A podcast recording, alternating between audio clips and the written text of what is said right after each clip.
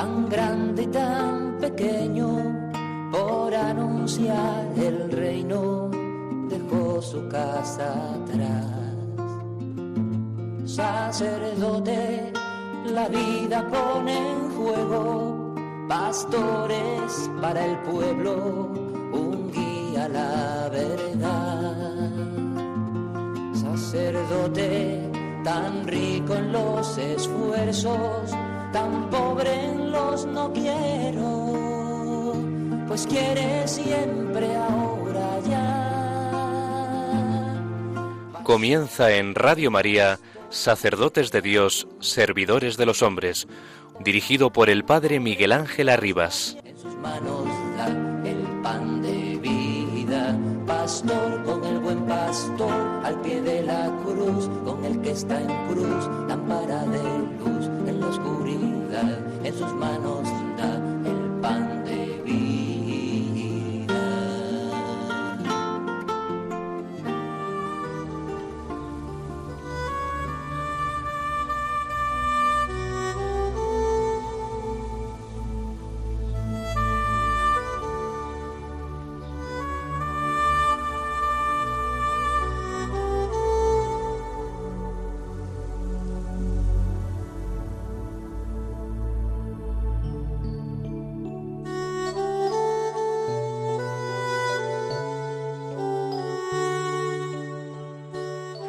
Entiendo por cueva de leones las virtudes que posee el alma en estado de unión con Dios.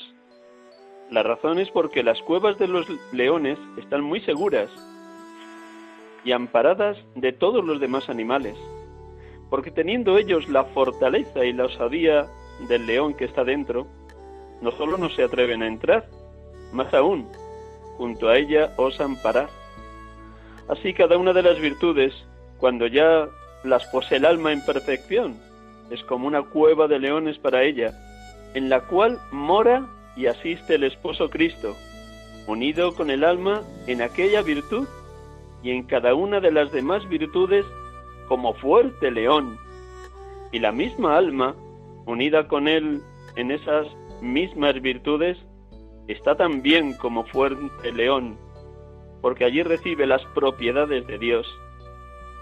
Y así, en este caso, está el alma tan amparada y fuerte en cada una de las virtudes y en todas ellas juntas, recostada en este lecho florido de la unión con Dios, que no solo no se atreven los demonios a cometer a tal alma, mas ni aun osan parecer delante de ella por el gran temor que le tienen, viéndola en engrandecida, animada y osada, con las virtudes perfectas en el lecho del amado.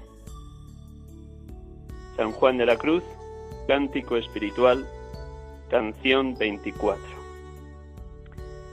Buenas tardes, hermanos y amigos de Radio María. Estamos aquí con ustedes cada tarde de domingo de 6 a 7 en este programa, Sacerdotes de Dios, Servidores de los Hombres, en este domingo en mitad del mes de agosto, 16 agosto de 2020, en este domingo vigésimo del tiempo ordinario. Como cada domingo vamos a tener la dicha de poder entrevistar a un hermano sacerdote que desde su experiencia nos va a contagiar la alegría de haber sido llamado, elegido y consagrado, de estar totalmente disponible a la voluntad de Dios y en obediencia a su obispo allá donde sea enviado. Esta tarde tenemos la dicha de hablar también con un presbítero recién ordenado, prácticamente un año y mes y medio lleva desde su ordenación. Le voy a saludar y luego un poquito más tarde, después de la oración, le presentaré con todo detalle. Buenas tardes, Juan. Buenas tardes, Miguel Ángel. Muchísimas gracias por prestarnos estos minutos para compartir tu vida, tu ministerio y la alegría de haber sido llamado. ¿Estás dichoso y feliz en el Señor? Sí, muchas gracias a usted por, por contar conmigo para, para esta entrevista de domingo. En este Muy bien, programa pues- que tanto bien hace. Pues gracias, gracias, gracias. Pues nada, espero que el Señor te tenga en la cueva de leones, en palabras de San Juan de la Cruz, totalmente asistido por las virtudes que tienen que hermosear el alma de todo presbítero. Luego ya te presento con todo detalle, esperas un par de minutos que proclamamos el Evangelio de este domingo y hacemos una brevísima lección divina con él. Pues a ustedes, queridos oyentes de Radio María, también invitarles en este instante un momento de silencio, de recogimiento interior, de ser escuchadores de la palabra, como lo era nuestra Madre, la Virgen María. María conservaba todas las cosas meditándolas en su corazón. Y como he dicho en otros domingos, espero que todos ustedes, cuando asisten a la Eucaristía, vienen a la parroquia más cercana, bien a través de los medios de comunicación quienes están enfermos y no pueden salir de sus casas, que siempre asistan a la Eucaristía habiendo meditado antes el Evangelio, para que la palabra de Dios ayude a crear ese clima propicio de entrar en comunión con Cristo, comunión a través de la palabra, comunión a través de su cuerpo entregado en cada Eucaristía. Un instante en silencio, proclamamos el Evangelio de este domingo vigésimo y oramos con él.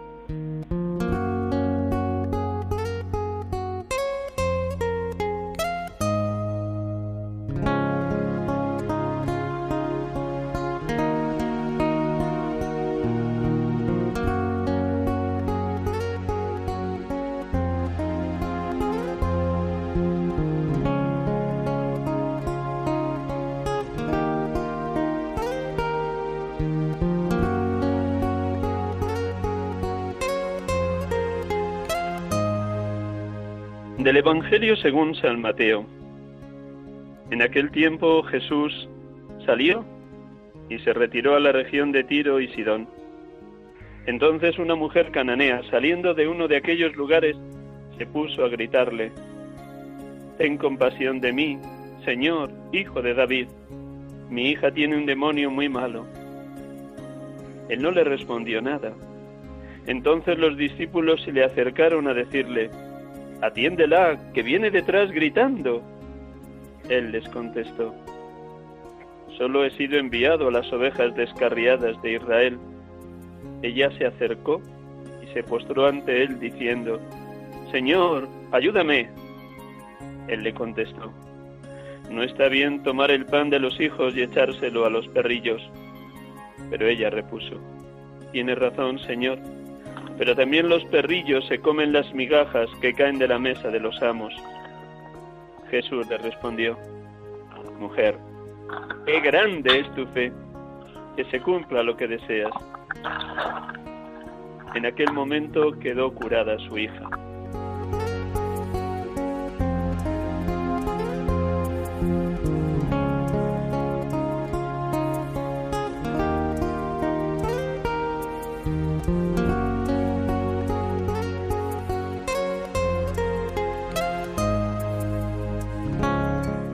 Bendito seas, Padre, porque has enviado a tu Hijo como Salvador de todos los hombres, y como signo de ello se retira a la región de Tiro y Sidón, territorio pagano, porque la nueva alianza que Él establece con su muerte y resurrección no se ciñe solo al pueblo elegido de la antigua alianza, sino a todos los que crean en Él como Mesías y Señor, como el enviado por ti. Bendito seas Jesucristo, porque atendiste a esa mujer cananea, viendo lo grande que era su fe, trayéndola a su hija a la liberación de aquel demonio que la tenía esclavizada. Bendito sea Señor Jesús, porque nos llamas a los sacerdotes en la hora presente a acoger, escuchar, socorrer y consolar a los afligidos y tristes, a los esclavizados o poseídos por cualquier tipo de mal con la misma delicadeza, atención y ayuda que tú prestaste a aquella mujer extranjera cuando ella te gritaba, Ten compasión de mí, Señor, Hijo de David. Bendito seas, Espíritu Santo, porque inspiraste en aquella mujer la confianza en Jesús, el sanador, el médico del cuerpo y del alma, al pedirle la liberación de su hija y la humildad y sencillez de conformarse con las migajas que caen de la abundante mesa compasiva de Cristo. Alabado y bendito seas, Padre Dios, alabado y bendito Jesucristo Salvador, alabado y bendito Espíritu Santo, Dios amor, perfectísima comunión de los tres.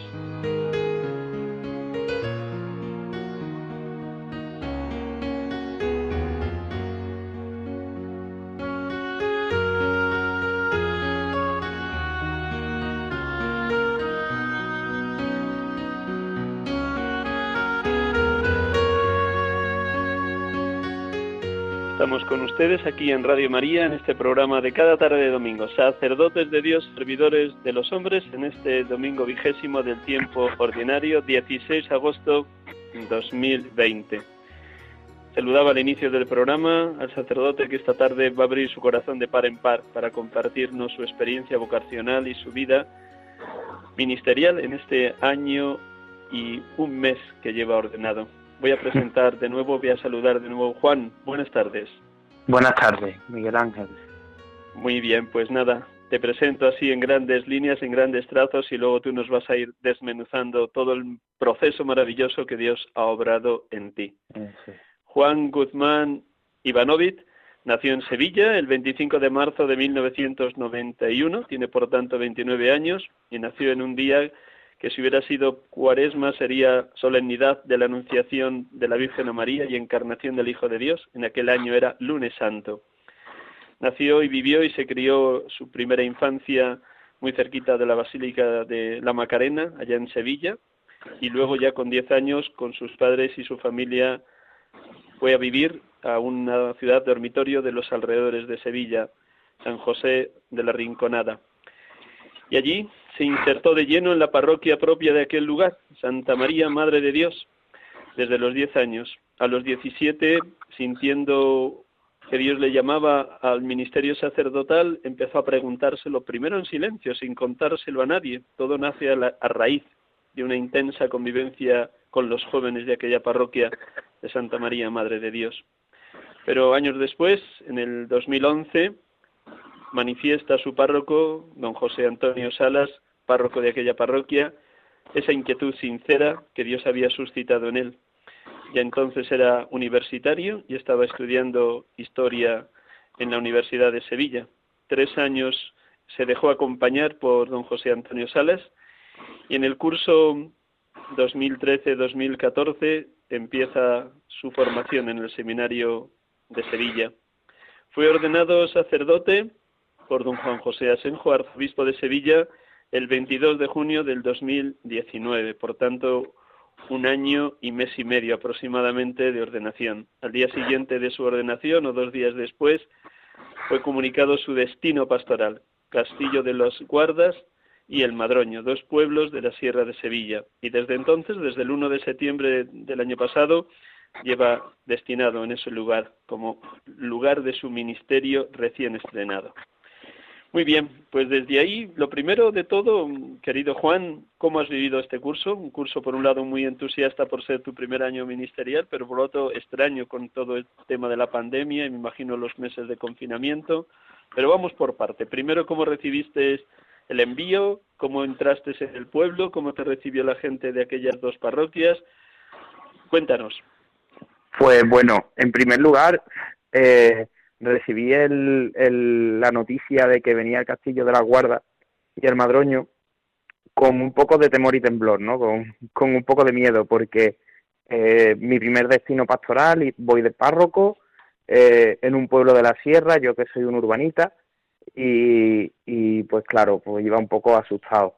Eh, además, llevaba la noticia de que a los 15 días aproximadamente de tomar posesión tenía que, que venía el señor obispo auxiliar, don Santiago Gómez, que ahora es obispo de, de Huelva, y, tenía visita pastoral, entonces tenía que prepararlo todo en 15 días sin saber nada, eh, gracias al párroco anterior que me, me, me preparó todo estupendamente.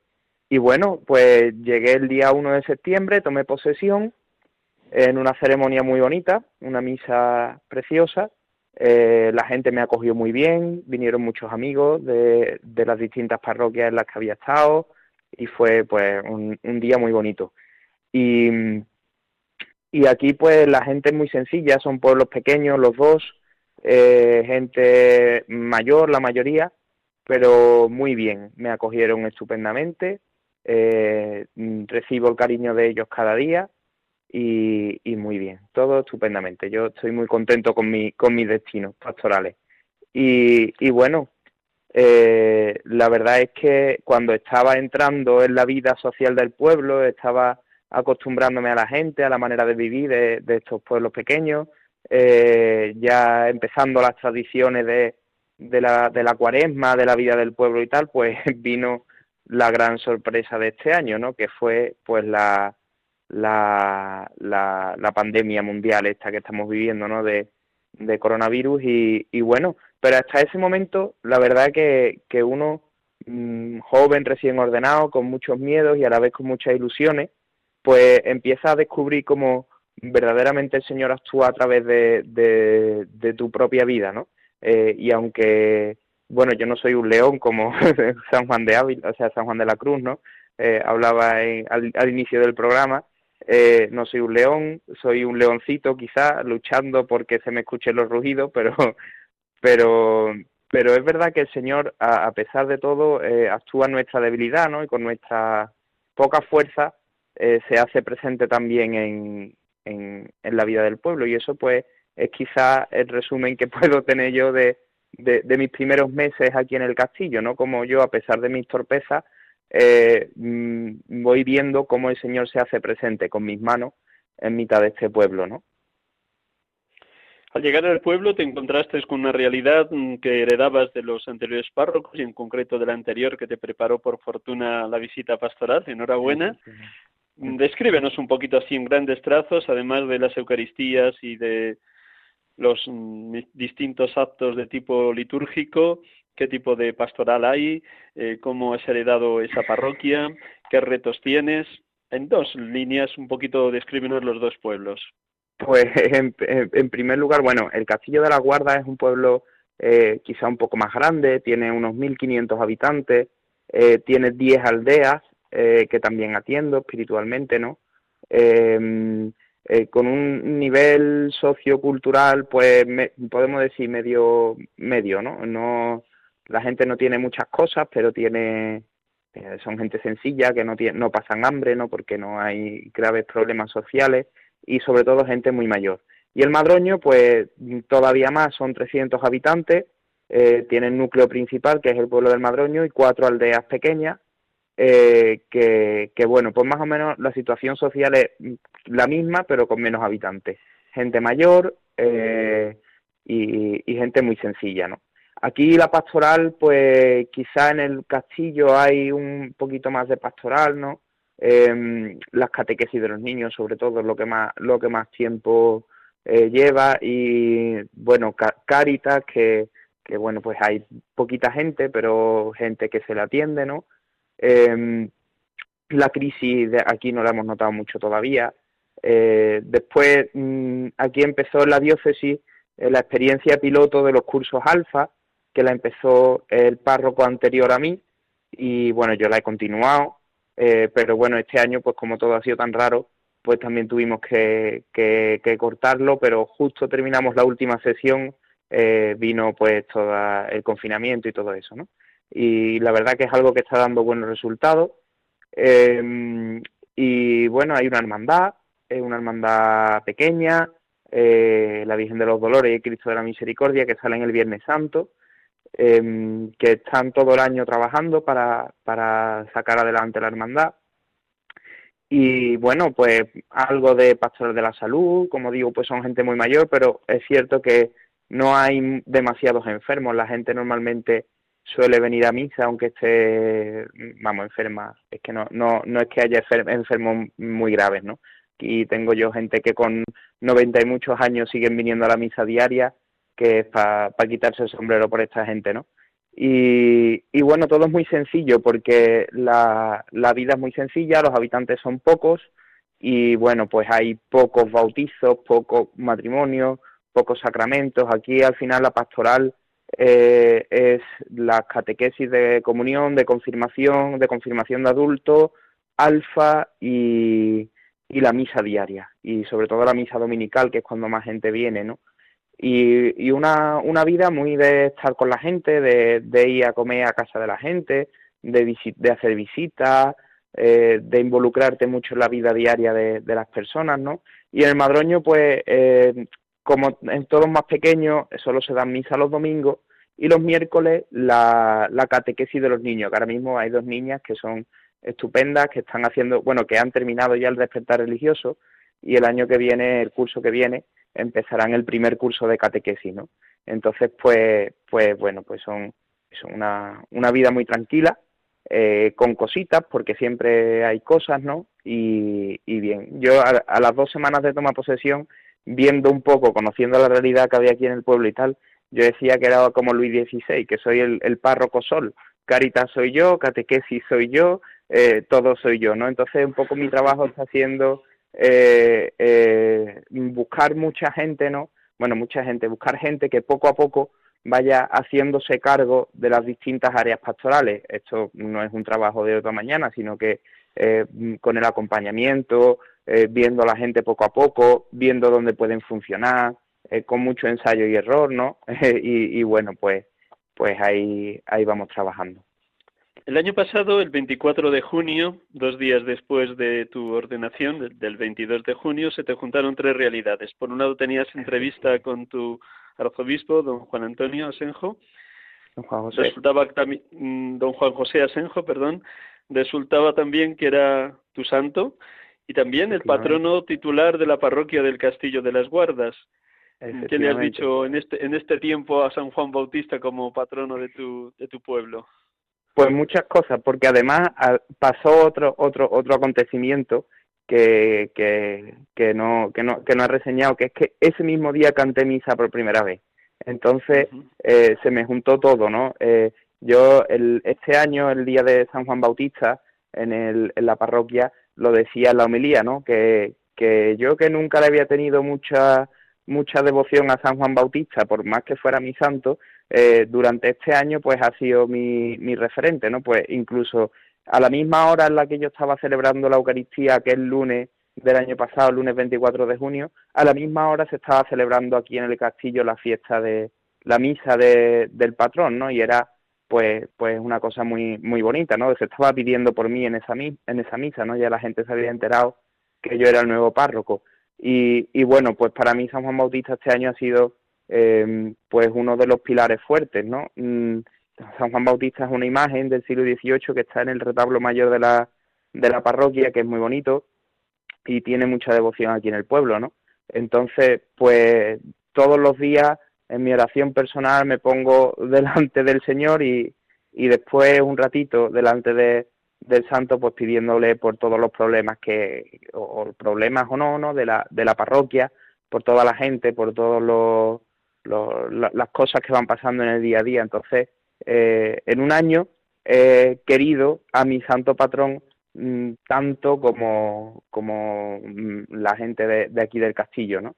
Entonces, pues es una cosa, es una cosa muy bonita. Le, le he cogido devoción a San Juan Bautista. Pues nada, que este además de admirarle y mirarle, pues que de él también todos los rasgos que el Evangelio destaca de San Juan Bautista se impregnen en ti y también vayan configurando tu existencia sacerdotal. Hablabas de que una vez, mm, después de esos seis primeros o siete primeros meses, desde septiembre a marzo, te insertaste poquito a poco en la vida de la parroquia y la vida del pueblo. Aparece la pandemia, a partir del 14 de marzo confinamiento. ¿Cómo viviste a nivel personal y a nivel de párroco en lo que pudiste? En esos dos niveles, más en el más personal, todo el tema del confinamiento. Pues ha sido una época complicada eh, porque, eh, bueno, pues uno viene con mucha ilusión a las parroquias, ¿no? Y, y quiere hacerlo todo, ¿no? Mm, em, empieza a vivir con ilusión las cosas que le importan al pueblo. La Semana Santa en, en Andalucía en general, en Sevilla en particular, pues siempre es importante, ¿no? Y aquí, pues, eh, se acercaban los cultos de, de, la, de los titulares de la hermandad, se acercaba el Viernes Santo. Entonces, cuando todo paró, eh, pues uno que va con sus planes, que va con sus ideas de cómo tiene que hacer las cosas, con, con muchas historias, inventando mucho, ¿no? Pues se, yo, yo me quedé un poco como frustrado, ¿no? Como, ¿y ahora qué?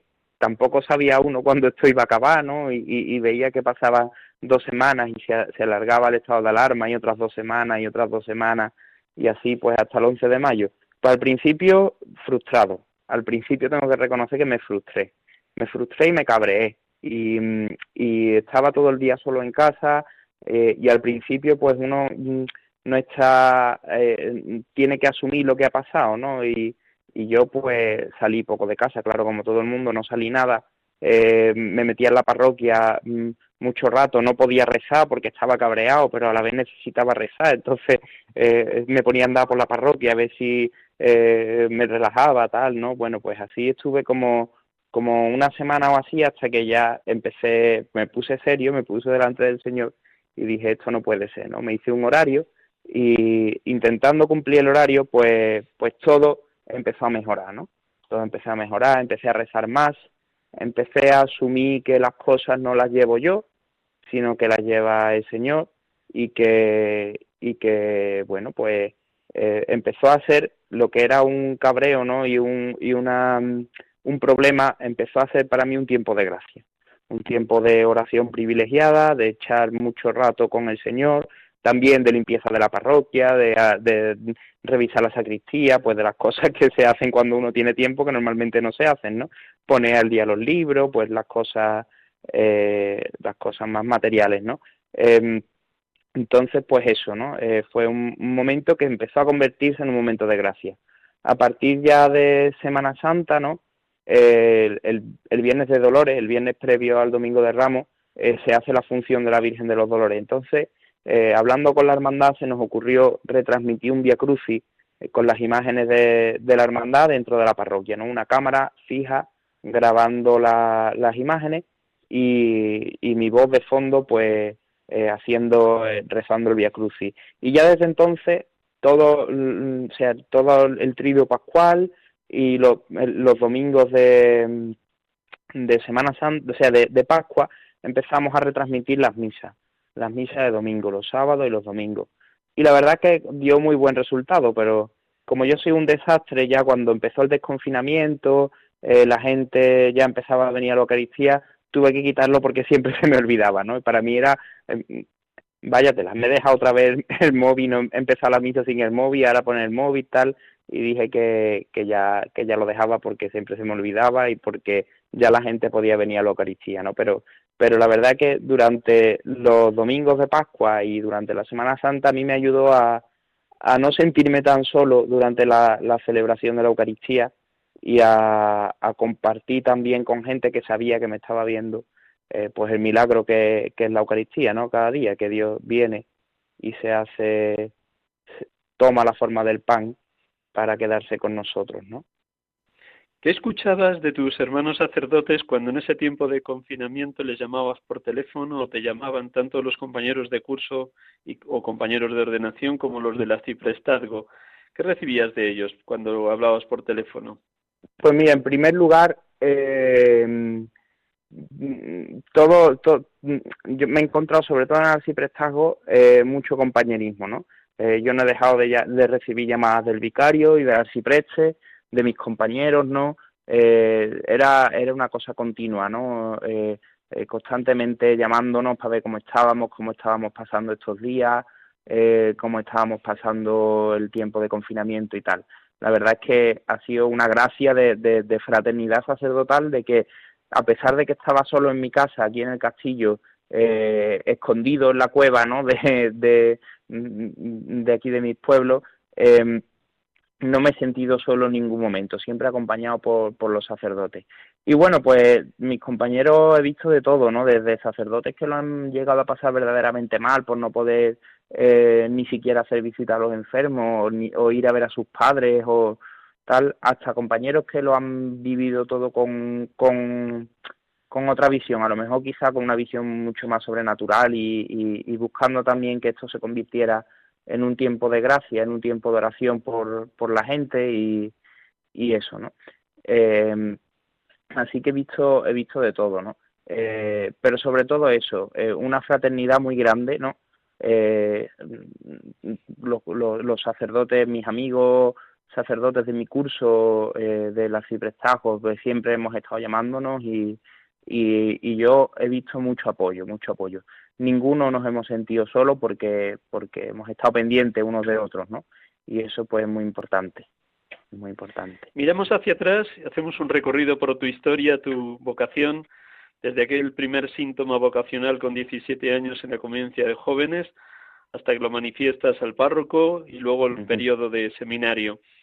Mm, desde los 10 años te insertas en cuanto llegaste a la parroquia Santa María Madre de Dios, allí en San José de la Rinconada.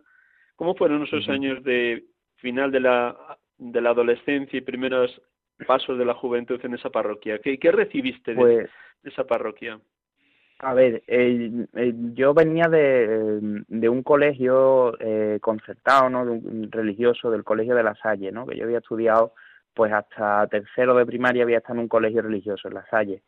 Eh, allí en La Salle, pues todo era religioso, eh, nos hablaban del Señor y tal. Cuando yo me, cuando nos mudamos a San José, eh, en mi colegio era un colegio público y a mí me faltaba mucho esa parte, ¿no? Quizá de manera inconsciente, porque mi familia tampoco es que fuera eh, una familia muy muy católica activamente al menos no no no íbamos a misa no nada no entonces mm, cuando yo empecé a ir por la parroquia con unos 13 años no que entré ya en el instituto en el instituto no, nos ofrecieron eh, apuntarnos a confirmación y tal y entonces cuando yo descubro la parroquia no y en mi pueblo hay dos parroquias está San José y está Santa María Madre de Dios yo voy a Santa María.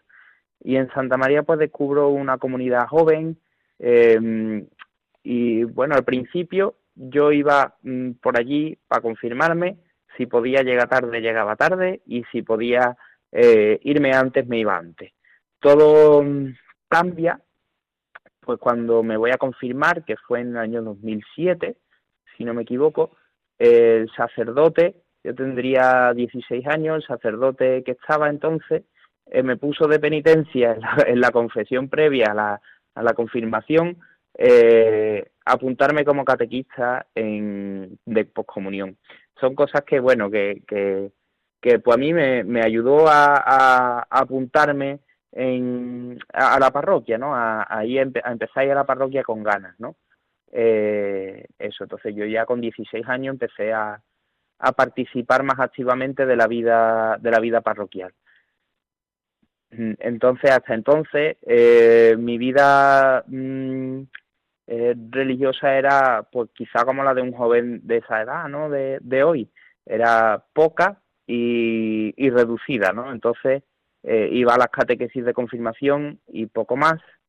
Y ni siquiera íbamos a misa los domingos, vamos, que, que era, era algo así. Yo me enganché por eso, porque me hicieron catequista de, de poscomunión, de niños que terminaban la comunión y, y, allí pues empecé a hacer, hacer amigos cuando, una vez que ya era catequista. Y esos fueron pues mis amigos los que por los que después me enganché ¿no? en la parroquia. Desde que sientes el primer síntoma vocacional con 17 años hasta que lo manifiestas a don José Antonio Salas, viviste es un periodo de universitario donde se amplía todavía mucho más el horizonte de tipología de compañeros en el aula, tanto gente creyente, no creyente, gente anticatólica, gente más católica, y tú lo guardabas todo en tu corazón, en modo de la Virgen María. María conservaba todas las cosas meditándolas en su corazón. ¿Qué pasaba por tu mente, tu corazón y tu alma en esos años primeros de universitario? Uf, pues eh, eh, fue una etapa complicada, ¿no? Eh, uno en esa etapa eh, pues empieza hay un como un, podemos decir un despertar no a la vida adulta eh, terminas el instituto donde estás arropado por tu por tus maestros y tal. Ese mismo verano eh, la, tuvimos una convivencia de la, a la que tú has hecho referencia. Yo me empecé a plantear la vida la vida sacerdotal eh, la cual siempre siempre que me venía la idea a la cabeza decía que no no era como no no quiero esto no además estaba llegué a la universidad empecé a hacer amigos en la universidad y entré de lleno en la vida universitaria, pues como, como todo universitario, ¿no? Eh, bueno, pues con los compañeros, eh, las salidas nocturnas, pues todas las cosas propias de, de la edad y de, y de la vida universitaria, ¿no? Eh, claro, a mí eso me dejaba siempre con un gran vacío, porque además, a la vez de todo esto, podemos decir que estaba viviendo como una especie de, de doble vida, que realmente no era tal, ¿no? Pero eh, por un lado salía con mis amigos, iba eh, la universidad, pues todo como universitario mayo. Al principio, sobre todo, no, no es que fuera muy a cara descubierta con, con el tema de la fe, ¿no? Me daba vergüenza. Eh, el ambiente en mi facultad, pues no era eh, demasiado proclive a la fe. Entonces, pues, pues yo tenía mi rato de fe en la parroquia y mi rato de joven normal eh, con mis amigos de la universidad, ¿no? Todo esto fue así hasta que, estando en segundo de carrera, al principio del curso, eh, reventé. Reventé porque no, no podía soportarlo más y fui a hablar con mi, con mi párroco, que por aquel entonces era José Antonio Salas, ¿no? Eh, fui a hablar, me senté con él, le dije eh, que tenía la inquietud de, de entrar en el seminario, llorando, porque no me atrevía, y, él pues se rió mucho y me dijo que por fin me daba cuenta. y, y bueno, pues, pues ahí empieza un proceso ¿no? de, de conocerme a mí mismo, de ver cuáles son mis limitaciones, de ver cuáles son mis, mis problemas, ¿no? También mis virtudes, que los dones que el Señor me ha regalado y tal, eh, para discernir cuál es mi camino y cuál era mi, mi, mi vocación, ¿no? Entonces, pues en ese proceso, eh, pues fue duró desde segundo de carrera hasta hasta el final de la carrera, ¿no? Hasta cuarto de, de, carrera de historia. Por cierto, ¿qué puede aportar el hecho de haber estudiado historia a tu ministerio? El conocer a fondo los, las luces y sombras de tantas vicisitudes de la humanidad, ¿cómo puede iluminar también a la hora de conocer la realidad del ser humano? Uf, esa pregunta es complicada. la podía pensar un poco más antes. Eh, bueno, eh, lo cierto es que yo cuando entré en la universidad, en, el seminario, un poco como que, bueno, me quedaba el trabajo de fin de grado y tenía que terminarlo, lo terminé en ese primer año de seminario, eh, y, un poco como que yo me quise olvidar de todo, ¿no? No me interesaba la historia, yo estaba ya otras cosas, ¿no? Y era un poco la fiebre de me quiero entregar al Señor y dejar todas las cosas pasadas atrás y ya la, y la carrera pertenecía al pasado, ¿no? Em, pero ahora que ya he terminado la teología, terminé la historia, eh, eh, tengo mucho más interés que antes, ¿no? Eh, porque uno, conociendo la historia, conoce, mm, al menos intuye cómo es el hombre, ¿no? A mí estudiar teología y estudiar historia me sirve para tener muchas, ¿cómo se dice? Hay, mm, muchas intuiciones, ¿no? sí. muchas intuiciones sobre cómo es el hombre, ¿no? cuáles son los errores que cometemos, cuáles son eh, pues donde eh, siempre tropezamos con la misma piedra, ¿no? Eh, yo tenía un profesor en la, en la carrera que nos daba historia del mundo clásico, si no me equivoco, que hacía un análisis, ¿no? Sobre cómo era la juventud en la Roma antigua y tal, ¿no? Y decía, al final, el bicho es el mismo, ¿no? Así un poco con tonos jocosos. El bicho es el mismo. Y es verdad, y es que el ser humano es el mismo eh, hace mil años que hoy, ¿no? Aunque tengamos más técnica, aunque tengamos eh, más conocimiento de, las cosas, eh, la realidad es que el hombre es el mismo y las inquietudes del hombre siempre son las mismas. Entonces, a mí me sirve mucho, me despierta mucho interés al, haber estudiado la historia, analizar mucho cómo, cómo son la gente que tengo yo aquí, cuáles son sus problemas, cuáles son las cosas que les interesa y ver pues que el hombre no, no ha cambiado tanto, ¿no? Desde entonces hasta hoy. Mm. Como muestra un eh, botón. efectivamente. Juan, como muestra un botón, de lo que decía tu profesor, es tomar el capítulo 1 de la carta a los romanos, donde San Pablo describe la realidad de la ciudad de Roma, y efectivamente, eh, eh, lo que describe el capítulo 1 de Romanos de hace dos mil años es muy parecido a la ciudad de Barcelona, de Madrid o de Sevilla. tal cual, tal cual. Años de seminario, luces y sombras, todo me imagino que ha sido para bien porque estabas con ese entusiasmo de querer formarte lo más posible de cara al ministerio. ¿Qué, qué, ha, significado para ti los años de seminario, Juan? Pues los años de seminario mucho, mucho, mucho. Eh, significan, o sea, ha habido momentos muy buenos, eh, de mucha risa. Yo creo que han sido los años los que más me he reído nunca en mi vida eh, seis años maravillosos de risas, de pasármelo muy bien eh, y de tener unos compañeros fantásticos. En mi curso somos ocho, eh, entramos trece, quedamos ocho al final. Em, los ocho nos llevamos muy bien, con nuestras diferencias y nuestras cosas. Eh, y, tenemos muy muy buena muy buena sintonía entre nosotros, ¿no? Entonces han sido años de mucha risa, pero también han sido años muy duros en otros sentidos, ¿no? Eh, mm, eh, para crecer una planta tiene que podarse, entonces podarse significa cortar cosas que a lo mejor incluso pueden ser mm, fuertes y muy arraigadas en la vida, entonces es muy doloroso. a mí en el seminario pues me han podado a base de bien muchos días he tenido hecha la maleta en la puerta, ¿no? Eh, diciendo me voy de aquí, no tengo necesidad de aguantar esto, ¿no? pero gracias a Dios eh, siempre ha pasado algo eh, para no hacerlo, ¿no? Y, y, y, para mí pues ha sido una bendición el seminario, ¿no? He tenido momentos muy duros, yo recuerdo el cuarto año mío del seminario, todo el mundo recuerda segundo como un año muy duro, es verdad que lo fue, pero mi cuarto año fue sin duda el más difícil de todo eh, hubo, pasaron muchos problemas, mi madre eh, estuvo enferma, em, murió mi abuelo, bueno, pasaron muchas historias, ¿no? En ese año. Y además tuve una serie de problemas internos en el seminario, eh, con compañeros, con el equipo formativo, bueno, una, una serie de problemas que, que fueron muy difíciles, ¿no?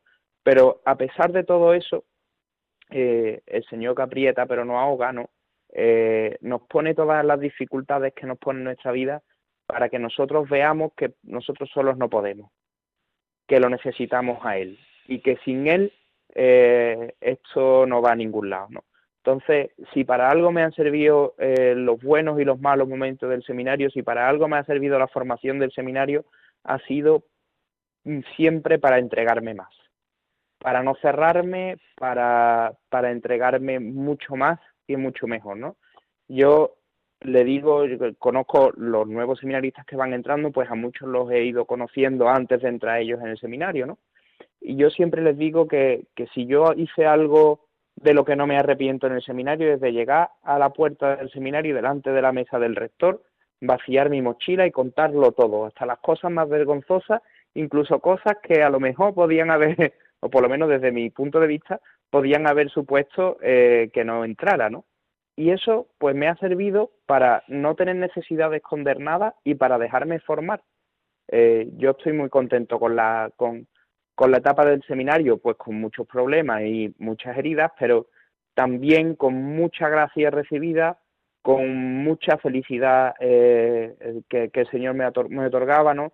Con la cruz, pero también en la gloria, ¿no? Yo, yo estoy muy feliz de mi etapa del seminario, quiero mucho el seminario, quiero mucho a los compañeros, me llevo amigos que son más que amigos, que son hermanos, y por supuesto pues me llevo eh, lo que ahora es mi vida, ¿no? Que, que, es mi vida sacerdotal y que para eso está el seminario, ¿no? Uno termina quinto y aunque no sea ni siquiera diácono, ya está configurado en el sacerdocio, vive como un sacerdote, todas las cosas que hace las hace como, como entendiéndose a sí mismo como sacerdote, ¿no? Y eso en el, seminario pues pues lo hacemos lo hacen muy bien ¿no? lo hicieron muy bien con nosotros no lo has dicho muy bien al inicio. A todo sarmiento que da fruto mi padre lo poda para que dé más fruto.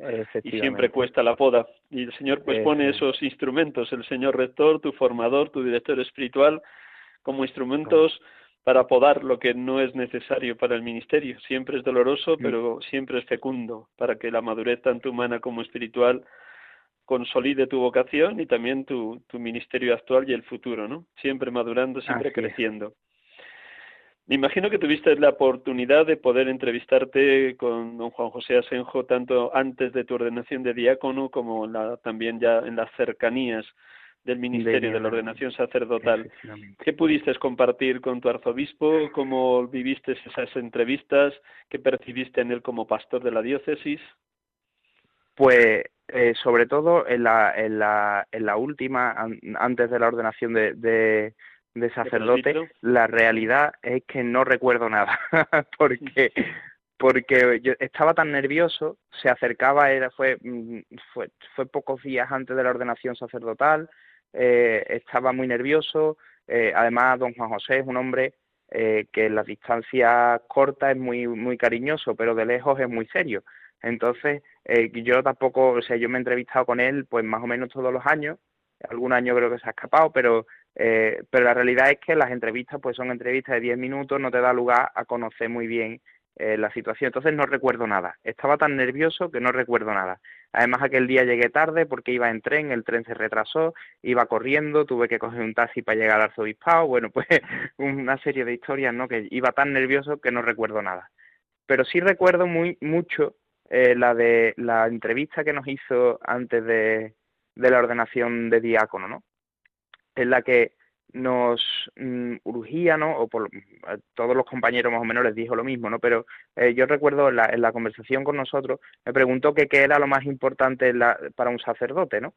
Y yo mm, me quedé mirándolo como diciendo, a ver, Juan, ¿qué vas a contestar? que tienes que acertar, ¿no? eh, y se me vino la luz y era lo que él esperaba y más o menos a todos nos pasó, ¿no? Que nos vino la luz y era lo que él esperaba que contestáramos, que era la oración y la caridad pastoral, ¿no?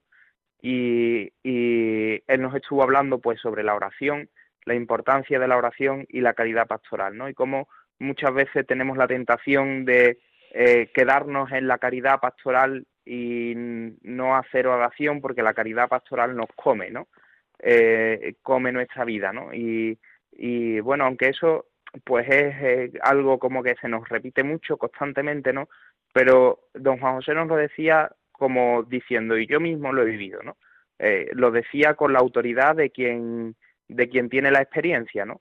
Eh, en la diócesis de Sevilla además hemos vivido en los últimos años eh, algunas secularizaciones, algunas incluso bastante dolorosas, ¿no? y don Juan José lo, lo, ha sufrido mucho.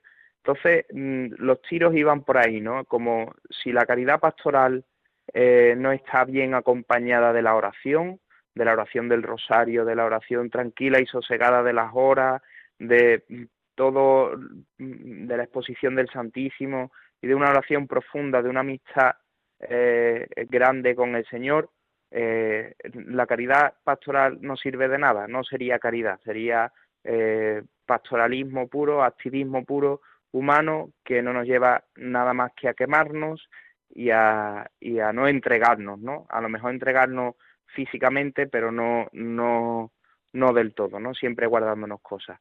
Y, y bueno, fue la verdad que, que un, momento muy bonito, ¿no? Eh, que yo recuerdo con mucho cariño, ¿no? Porque don José, eh, pues está, estuvo muy pendiente, ¿no? me preguntó mucho por mi madre, que estaba enferma, pues estaba y sigue, ¿no? Sigue estando, pero eh, estaba, en aquel, en aquel momento estaba más enferma. Em, entonces, eh, pues fueron varias, fue una conversación muy cariñosa en la que él nos pedía, por favor, que no dejáramos de rezar cuando mm, nos fuéramos ordenados, sino más bien todo lo contrario, ¿no? que rezáramos todavía más, que nos uniéramos mucho más al Señor para poder entregarnos mucho más. Pues Dios quiera que aquellas palabras que guardas con tantísimo cariño de la conversación previa al diaconado las puedas llevar día a día y que las estés llevando en este año y mes y medio que llevas de presbítero. ¿Cómo viviste mm, tu ordenación y tu primera misa y cómo participó de tu alegría tu familia? Tenemos tres minutos nada más. Eh, Uy, pues es complicado. Es, complicado. Bueno, pues mi familia no, no, no es, como he dicho antes, no, era una no es una familia muy practicante, ¿no? Pero mm, sin saber ellos muy bien cómo, eh, eh, estaban muy orgullosos de mí eh, y además mm, sabían que era algo muy especial, ¿no? Eh, y sin, sin, entender ellos muy bien qué, es lo que implica ser sacerdote, ¿no? Para mí mmm, fue, un, fueron momentos muy bonitos, muy bonitos, ¿no? Eh, recuerdo mucho eh, la postración, ¿no? Eh, recuerdo los ensayos de, de, la, de la ordenación diaconal que nos decía Luis Rueda, el delegado de liturgia, ensayando la, el rito de la ordenación. para la oración consecratoria os arrodillaré, arrodillaréis laico y os levantaréis diácono. ¿No? Y eso fue como, como, como muy bonito, ¿no? Eso fue un momento muy bonito de la, de la, de la ordenación diaconal y también de la sacerdotal, ¿no? Como mis padres me pusieron la casulla, ¿no? Eh, mis hermanos me vistieron de diácono, eh, fue, eh, todo fue un, un, momento muy especial, ¿no? Tanto así como, o sea, tanto las ordenaciones como la primera misa, eh, todos ellos estaban un poco como no sabemos qué se hace en estos momentos, ¿no? Porque nunca hemos estado en ninguna ordenación ni, ni nada, pero, pero fueron igualmente momentos muy, muy, muy bonitos, muy intensos, muy bonitos para ellos también, que, que, que los vivieron muy intensamente, muy cerca mía. Eh, y bueno, y la verdad que, que muy bien, muy bien. ¿Y tu primera misa en San José de la Rinconada, en tu pueblo, en esa parroquia tan querida para ti de Santa María, Madre de Dios, donde tantísima gente te conocía de joven y de seminarista? ¿Cómo viste la comunidad parroquial participando de tu primera misa? Pues fue un momento de gracia espectacular, porque ellos lo organizaron todo, todo, todo, todo. Prepararon la, el altar, las flores, los candelabros, eh, todo. Yo me desentendí y ellos lo prepararon todo. Prepararon una copa después en el patio de la parroquia, la comida, se encargaron de hasta el más mínimo detalle. Yo cuando mm, estuve esa misma mañana después de la entrevista con el arzobispo, ensayando la, la misa y estaba la parroquia normal y cuando llegué por la tarde la parroquia era otra, lo habían arreglado todo estupendamente y estuvieron conmigo en todo momento mm, eh, súper pendientes de todo. Yo, gracias a Dios, eh, actualmente mis amigos eh, son de la parroquia, ¿no? Mis amigos con los que yo normalmente entro, salgo, ¿no? Eh, con los que yo cuento para todo, pues están muy implicados en la parroquia. Son jóvenes que están, pues que participan de la pastoral juvenil o de distintas áreas pastorales, algunos de la pastoral familiar, de la catequesis de comunión, están muy implicados en la vida, en la vida pastoral de la parroquia. Entonces, eh, el día de mi primera misa fue, un, o sea, aunque fuera una fiesta para mí, pero fue una fiesta para toda la parroquia. Y era como la alegría de, que del seno de una comunidad parroquial había nacido una vocación, ¿no? Y eso pues fue muy importante. Yo me sentí como parte de la comunidad parroquial, muy acogido y, y como que mi alegría era la alegría de todos, ¿no? Y eso pues pues fue pues fue un momento muy muy muy muy muy bonito muy emotivo eh, la primera misa la verdad que la recuerdo con, con mucho cariño como como todo el mundo eh, participó y, y tal y la verdad es que con mucho calor porque un 24 de junio en Sevilla en una iglesia moderna con el techo de, de pan no de esto de, de corcho pues eh, hace mucha calor no pero pero fue fue un momento un momento de gracia un momento precioso, ¿no? Y, también para, para toda la comunidad. Muy bien, Juan, pues vamos a terminar porque como ves el tiempo vuela, estaríamos otras tres horas dialogando contigo porque de la abundancia del corazón habla la boca. Es un gozo poder escucharte y ver el entusiasmo que el Espíritu Santo pone en ti por esa fidelidad a lo a tu tiempo de oración diaria y a ese gozo de celebrar diariamente la Eucaristía como cumbre y fuente de tu jornada ministerial. Déjame que recuerde a los oyentes que se hayan unido ya empezado el programa quién eres, a quienes a quien hemos entrevistado hoy y terminaremos con dos frases brevísimas de San Juan María Vianney. Pues queridos oyentes de Radio María, de este programa Sacerdotes de Dios, Servidores de los Hombres, de cada tarde de domingo, hemos tenido la dicha de escuchar y de abrir el corazón ante un hermano sacerdote, Juan Guzmán Ivanovich, de la Archidiócesis de Sevilla, que ahora mismo está destinado en el Castillo de las Guardas y el Madroño, en la zona de la Serranía de Sevilla, que fue ordenado el 22 de junio del año pasado, 2019, y que ha tenido a bien compartirnos las maravillas que Dios ha hecho en su vida y cuál fue su proceso vocacional, su primera misa, y ahora este tiempo maravilloso allá en los dos pueblos donde ha sido enviado. De verdad que gracias, Juan. Antes de despedirte y despedir a los oyentes, nada, dos pequeñas oraciones brevísimas de San Juan María Vianney como conclusión del programa. Dios mío, aquí estás. Vengo a adorarte, alabarte, bendecirte, darte las gracias, amarte, hacerte compañía con los ángeles. Dios mío, concédeme la conversión de mi parroquia. Consiento en sufrir cuanto quieras durante toda mi vida, durante cien años, los dolores más duros, con tal de que se conviertan. San Juan María Vianney, Santo Cura de Ars. Juan, muy buenas tardes. Buenas tardes. Pues a todos los oyentes de Radio María, por favor, recen por este hermano sacerdote de 29 años, con un año, un mes y medio de ordenación, Juan Guzmán Ivanovich. Buenas tardes a todos, feliz domingo y feliz semana, que Dios les colme de bendiciones. Gracias por orar constantemente por la santidad de los sacerdotes y de los seminaristas. Dios les bendiga y hasta el próximo domingo si Dios quiere.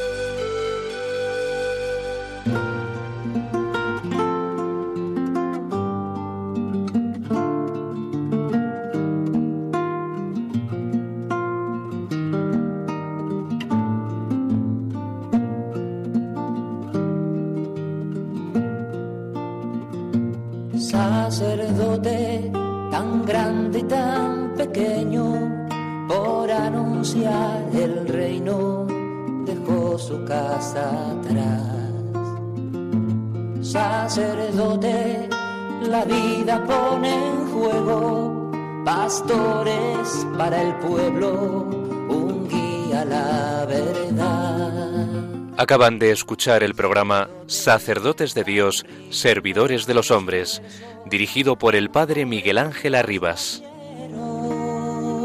Pues quiere siempre ahora ya. Pastor con el buen pastor al pie de la cruz, con el que está en cruz, lámpara de luz en la oscuridad, en sus manos da el pan de. Pastor con el buen pastor al pie de la cruz, con el que está en cruz, lámpara de luz en la oscuridad, en sus manos